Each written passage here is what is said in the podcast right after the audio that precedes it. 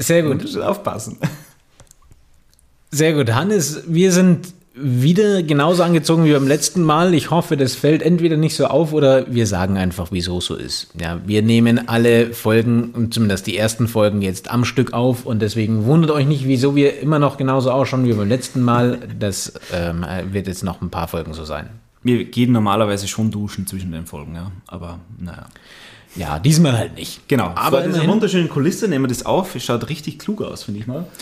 Ähm, naja, gut, ähm, müssen wir glaube ich nicht mehr näher darauf hinweisen. Ähm, ja. Vielleicht, wenn uns langweilig wird, können wir das ein oder andere Buch rausziehen und lesen genau. einfach. Wir könnten mal eine Vorlesegeschichte machen. Die besten, das wäre vielleicht wirklich ein Thema, die besten Bücher, die du liest. Du liest das ja viel. Ja, aber davon gibt es ziemlich viele Podcasts. Und ah, ich ja, fände es fast noch witziger, nee, wenn wir einen Podcast machen, wo wir still lesen. Oh, das wäre noch besser. Dann hört man bloß noch die Seiten umblättern. Okay. Ähm, Aber vielleicht lassen ja, wir das. Äh, Gelaber, ja. Also, herzlich willkommen zum zweiten Folge von Projektgeschichten. Ähm, über was geht's heute? Heute geht es um Kommunikation. Wir haben kommuniziert und dachten uns, der Dauerbrenner ist das mit Abstand wichtigste im Projektleben.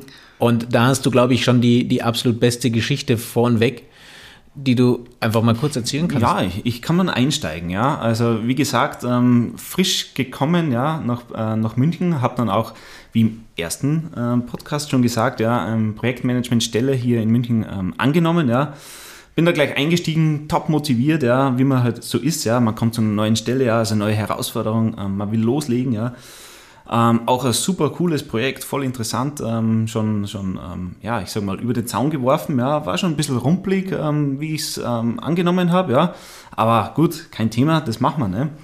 Und ähm, ja, es ist, äh, das ganze Projekt ist eigentlich grundsätzlich schon gut gelaufen, ja, aber es war immer etwas holprig, ja, das ist immer so Stück für Stück, ja, und natürlich ist man dann, äh, sage ich mal, wir waren ja, in der dritten äh, Reihe, sage ich jetzt mal, ja, die dritte Partei, die in dem ganzen Projekt irgendwie mhm. involviert ist, ja.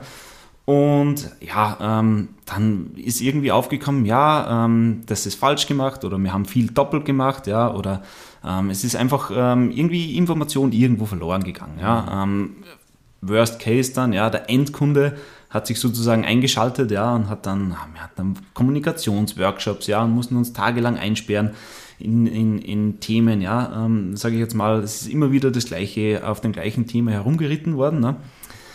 Ja, jedenfalls, was war, der Ur was war die Ursache? Wir haben es eigentlich nicht wirklich ähm, greifen können zu Beginn, ja, weil für uns eigentlich alles klar war. Ja? Und mhm. auch für mich als, als Projektleiter, als Junger, sage ich jetzt mal, war das äh, eine sehr interessante Erfahrung. Ja?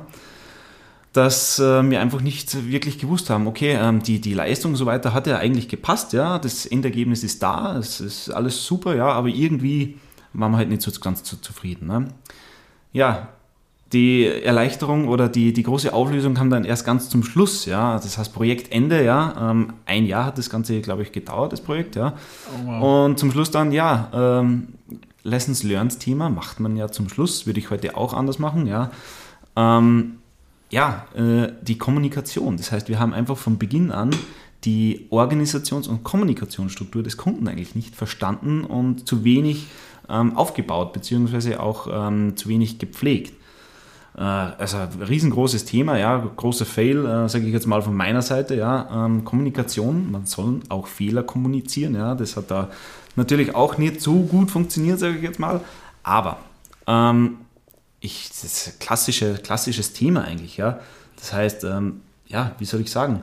Gesagt wird es immer. Jeder weiß in, in der klassischen ja, Projektmanagement, man weiß, man macht's, man redet drüber und, und gehört natürlich in den, genau. Gefüllt davon, ja. Genau. Wie, wie startet man ein Projekt richtig? Ja? Die alten Hasen alle sagen, Kommunikation ist das A und genau. O. Und dann fängt man an als junger Projektleiter und es läuft nicht. Genau, man denkt sich super coole Pläne aus und alles Mögliche und zeichnet auf und macht lange, lange Listen, ja, Kommunikationspläne, Organisationspläne, ja, ähm, Meetingpläne, ähm, die Meeting werden angesetzt, ähm, fix einkalkuliert in den Terminkalender, stundenlang, ja, ähm, ja.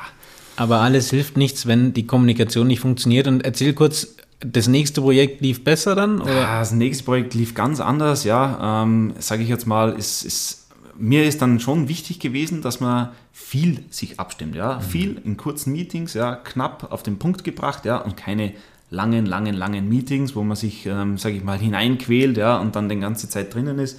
Dementsprechend kurz, knapp, prägnant, um was geht es, ja, ähm, und natürlich auch den Austausch unter den, ähm, sage ich jetzt mal, unter den ganzen Mitarbeitern, unter dem Team fördern, ja.